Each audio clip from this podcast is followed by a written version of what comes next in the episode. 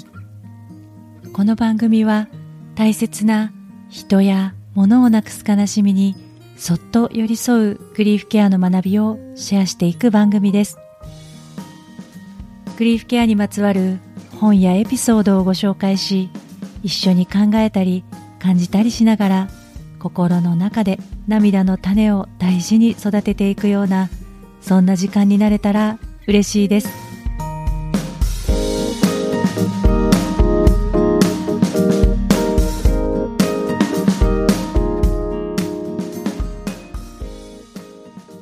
こんにちは。今尾玲子です。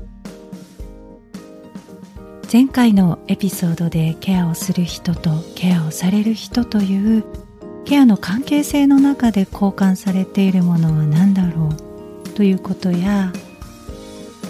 ポジティブとネガティブの両方複雑な感情や関係を含むケアという言葉の意味についてお話をさせていただきました。そのエピソードを聞いてくださった方から2人の方がメッセージをくださってお気持ちやご自身の体験をシェアしてくださいました。そのこと自体がとても嬉しかったのと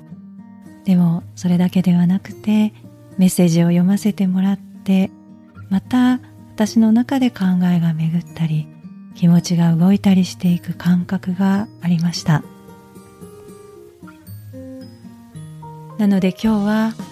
この2人の方がシェアしてくださったメッセージをまた皆様と分かち合いたいなと思っています。よかったら聞いていってください。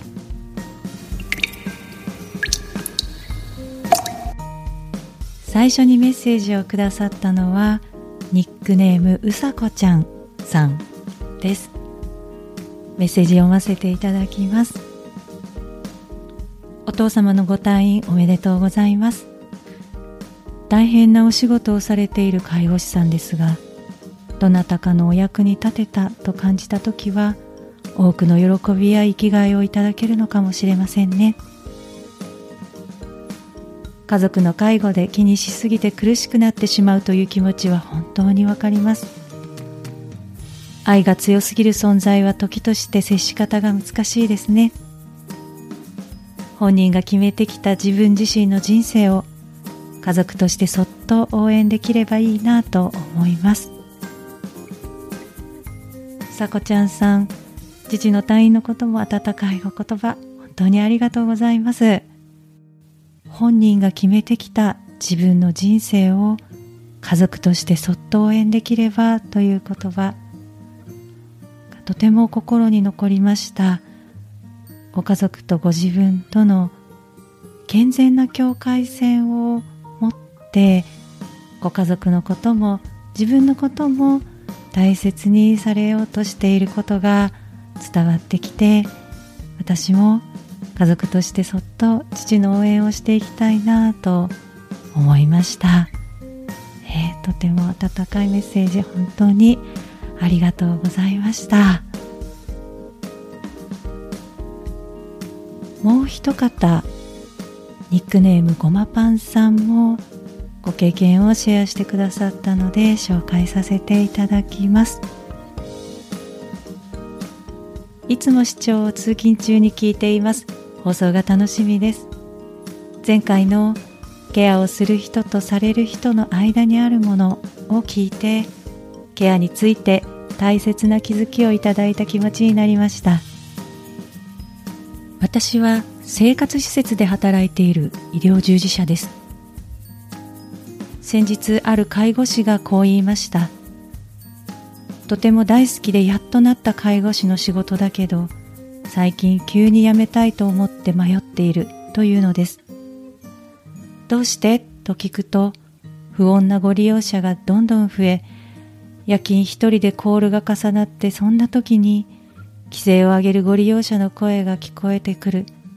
何とかしてあげたいのだけれども疲れてきてしまってと言われました。ケアをポジティブに捉えると他者を気にかけて手助けをする。その介護士さんもケアをする人に居続けられる魅力はケアをされる人からたくさんいただくものがある。それは変わらないしそれが楽しいから。とそう言っていました。今の状況はその介護士さんはケアをしたくないのではなくケアをネガティブに展開した時の気にしすぎて苦しくなる状況だったのかもしれないと放送を聞いて感じました。介護士さんはご利用者の存在を無意識でしっかり感じているのだけどこんな時こそここに私も介護士とご利用者の存在が輝くといいなと感じます。ごまパンさんありがとうございます。この介護士さんにとって辞めたいと思って迷っているという気持ちをごまパンさんに話せたことはとても大きなことだろうなと感じました。ごまパンさんがどうして？と聞いてくれたから介護士さんは疲れている自分を認めることもできたし楽しいという気持ちを思い出すことも言葉にしてできたんだと思います。自分の弱さも見せられる。そんな人がチームにいてくれるというのは本当に安心で心強いことですよね。ごまパンさんの存在が尊く輝いていらっしゃるなと感じました。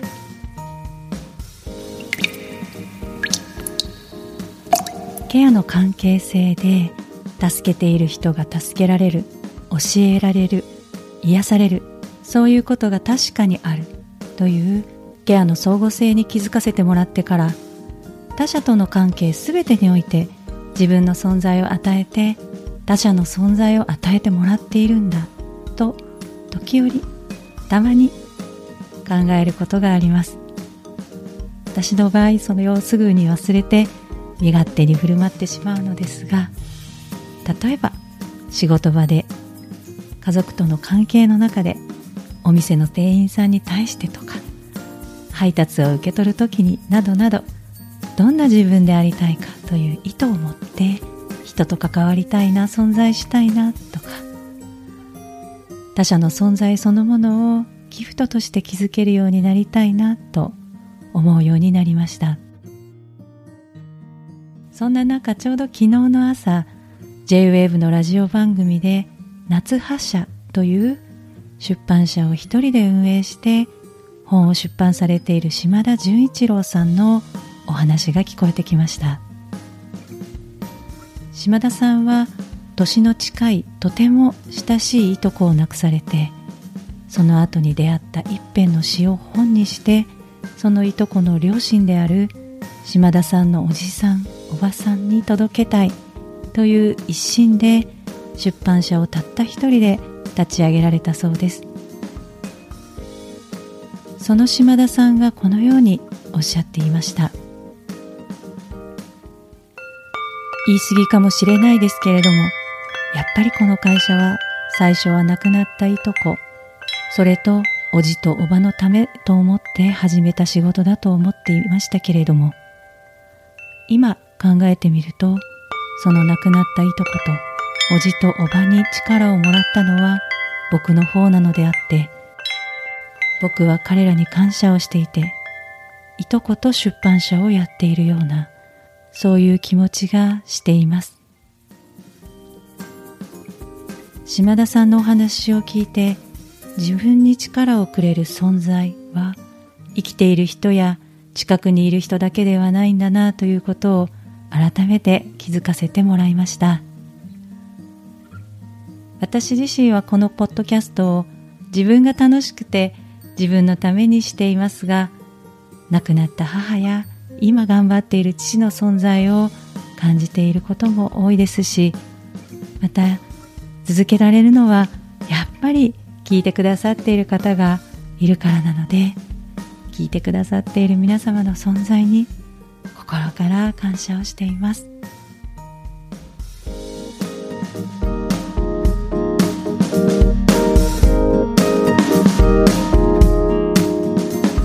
最後まで聞いてくださってありがとうございます。感想やメッセージは番組欄にあるフォームからぜひシェアしてください今日もどうぞ自分の気持ちを大切にお過ごしくださいそれではまた。